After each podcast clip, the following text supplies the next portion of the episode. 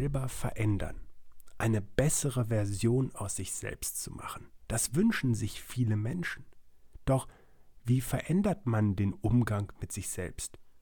Wie lässt sich auf das Auftreten und den Umgang mit anderen Menschen Einfluss nehmen? Wie lässt sich der Körper verändern? Wir wissen längst, dass das möglich ist. Das zeigt sich auch im Erwachsenenalter und lässt natürlich auch die Menschen in Richtung Persönlichkeitsentwicklung streben. Doch was genau ist notwendig? Wie funktioniert das Ganze und mit welchem zeitlichen Aufwand muss es betrieben werden? Ist der Wandel wirklich so schwierig wie gedacht im ersten Moment? Bleib dran, dann erfährst du heute in der Podcast-Folge mehr.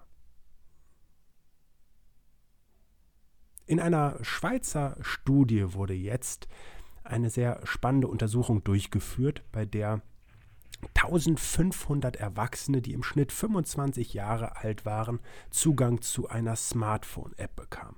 Sie sollten dann über den Zeitraum von drei Monaten ganz gezielt eine von ihnen gewählte Facette ihrer Persönlichkeit bearbeiten und wurden durch diese App in einem Chatbot unterstützt. Der hat unter anderem mit hilfreichen Videoclips Wissen verbreitet und gleichzeitig immer wieder zur Selbstreflexion angeleitet, um eben das neue Verhalten mit einem Feedback zu versehen und den Fortschritt eben in ganz klare Wenn-Dann-Pläne zu formulieren klingt erstmal spannend. Was sind die Ergebnisse? Und die sind tatsächlich in der Zeitschrift PNAS veröffentlicht worden. Und dabei ist das Credo der Studie ein wenig, die Persönlichkeit ist tatsächlich leichter zu beeinflussen als gedacht. Und das ist dem Forscherteam eben Matthias Allemand an der Universität Zürich zur Aufgabe gewesen, das einmal näher zu beleuchten. Was wollen denn jetzt die Menschen eigentlich vor allen Dingen verändern? Und dabei geht es unter anderem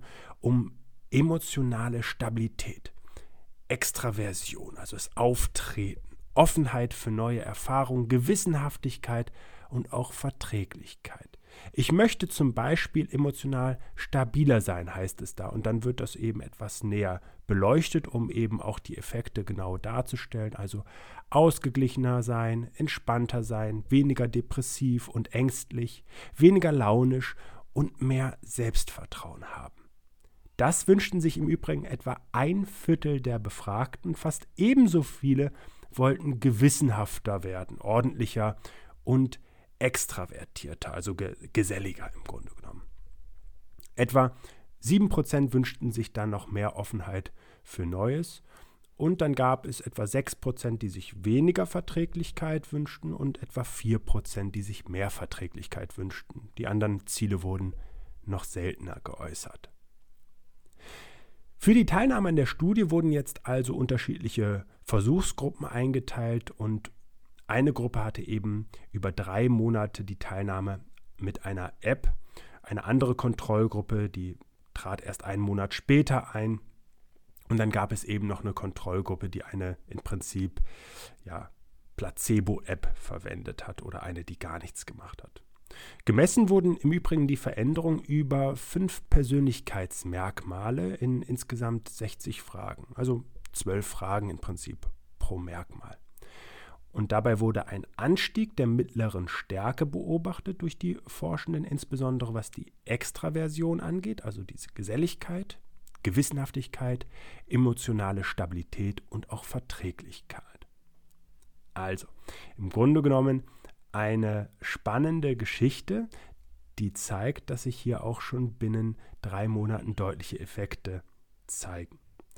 Übrigens wurde das Ganze nochmal bestätigt durch Freunde und Familie, die eben auch in der Beobachtung eine Rückmeldung dazu gaben, ob diese Dinge auch wirklich eingetreten sind. Und da hat man eben vor allen Dingen vermehrte Gewissenhaftigkeit und Extraversion zum Beispiel bestätigt.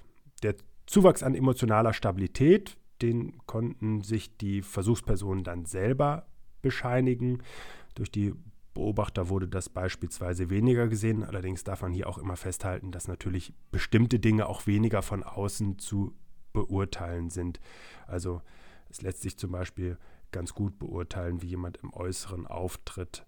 Ähm, aber ob jemand gewissenhaft ist, das muss er ja vor allen Dingen auch sich selber gegenüber dann resümieren.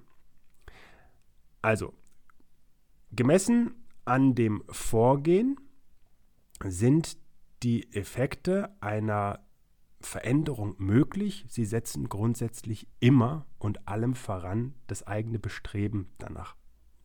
Und dafür darf man auch ganz klar sagen, dass dieses Bestreben nicht allein den Wunsch einer Veränderung beinhaltet, sondern tatsächlich auch die eigentliche Veränderung. Also es genügt nicht zu sagen, ich möchte gerne anders sein, sondern es ist dann auch erforderlich, diese Dinge zu verändern. Und das zeigten bereits US-Forscher 2019, die eben auch in einer Verhaltensstudie äh, sich die Veränderungsmöglichkeiten von Menschen angeschaut haben. Vielleicht interessiert dich das Ganze, dann kannst du das natürlich gerne auch mal selber ausprobieren. Die Schweizer App heißt Peach, setzt sich aus Personality und Coach zusammen und ist im Prinzip als Forschungsinstrument entwickelt worden und lässt sich aber wohl auch bald für den ja, Otto-Normalverbraucher oder zur allgemeinen Nutzung dann heranziehen. Also, schönes Resümee dieser, dieses Vorgehens ist doch, es lässt sich immer etwas verändern. Und tatsächlich sind wir auch irgendwann im Laufe unseres Lebens als Erwachsene mit einer größeren Stabilität versehen. Und die ermöglicht uns eben dann auch die Veränderungen gewissenhaft vorzunehmen. Eine größere emotionale Stabilität, eine, ein verträglicherer Umgang, der eben auch dann für die vorgenommenen Ziele von Vorteil werden kann. Vielleicht nimmst du das zum Anlass, dich selber in der einen oder anderen Reflexion zu fragen, was du wirklich verändern möchtest, wie du als Mensch auch wahrgenommen werden möchtest.